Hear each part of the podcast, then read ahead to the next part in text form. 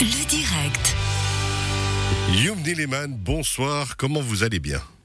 Bonsoir, ça va bien et vous? Ça va très très bien. Youm Dileman, on va quand même ra- juste replacer un petit peu dans la situation. À 15 ans, vous avez remporté le titre de vice-championne de Suisse de patinage artistique, après celui de championne suisse, de la, euh, après celui de championne suisse à 13 ans pour la relève, hein, vous étiez. Vous avez fait de donc, très nombreuses années comme professionnel euh, du patinage artistique et là, hop, déjà à 19 ans, c'est terminé, on s'est arrêté. C'est tôt Oui, bah, ça, ça a pris la majeure partie de ma vie, donc euh, pour moi c'était assez long, mais oui, bon. ça, peut, ça peut paraître.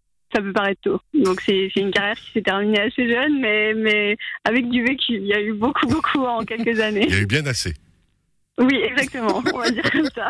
Bon, on a l'habitude hein, en patinage artistique, c'est un peu, j'ai l'impression comme la gymnastique, c'est des sports où euh, l'éclosion est très rapide, mais par contre la durée, euh, ben, forcément, est un petit peu plus difficile, et mentalement et physiquement, non, j'ai l'impression? Euh, Mentalement surtout et physiquement, oui, ça, ça demande beaucoup, beaucoup d'entraînement et puis et puis il faut tenir le coup, c'est Ouais, sûr. Mais j'en regrette pas. Allô? On a été coupé. Vous êtes là? Oui. Ah bah ouais, Oui, on oui. n'a pas entendu, vous ne regrettez pas quoi? Euh, je, je regrette pas une minute de, de toute ma carrière, ça c'est sûr. Bon, ben, ça c'est déjà plaisant. Euh, je vous demandais en antenne si vous continuez le patinage, vous continuez donc à donner des cours. Par contre, besoin de voir d'autres sports, vous faites quoi comme sport maintenant? Euh, juste pour me maintenir en forme, je vais au fitness tous les jours et puis sinon, bah, si on a l'occasion avec les conditions, je vais faire du ski avec ma famille. Enfin, je touche un peu à tout, mais juste par pur plaisir. Par pur plaisir, et c'est ça en fait que vous avez besoin de retrouver, non? C'est le plaisir Oui, et puis changer d'air aussi, ça fait du bien.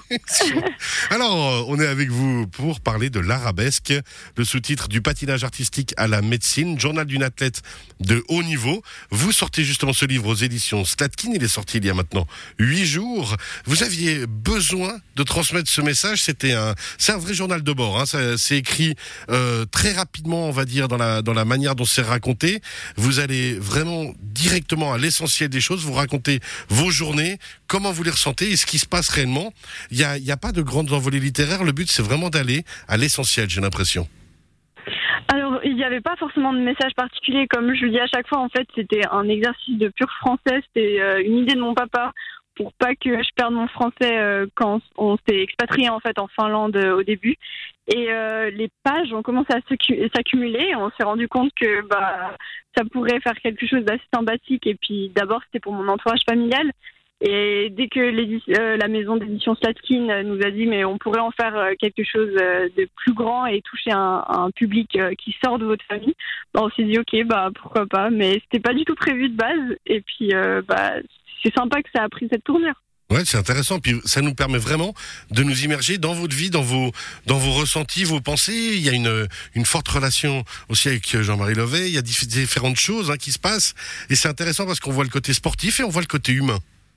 Exa ouais exactement. C'était c'est vraiment c'est pas un journal intime mais c'est Un petit peu. Et on connaît, on connaît un peu plus de ma vie, ça c'est sûr. Et ça, c'était angoissant au début de se dire waouh, mais en fait je m'ouvre vraiment, mais mais je pense que c'est sympathique euh, aussi avec les photos et puis juste de, que ça soit plus facile à lire aussi. Ouais, effectivement, c'est léger. Puis moi, je- je- on pourrait presque s'en servir aussi quand on, ben, on imagine qu'on a euh, une ou un jeune sportif avec nous, que ce soit dans ce domaine euh, particulier, sportivement parlant, le patinage artistique ou dans d'autres.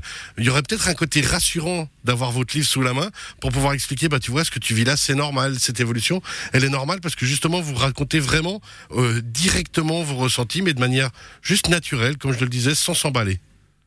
Tout à fait. Et c'est ça, ça montre un peu derrière les coulisses. Bah voilà ce qui se passe. C'est pas c'est pas toujours beau, c'est pas toujours tout rose, mais euh, mais ça achève à, des, des belles aventures. une, une arabesque, parce que votre livre, on rappelle, s'appelle L'arabesque aux éditions Slatkin.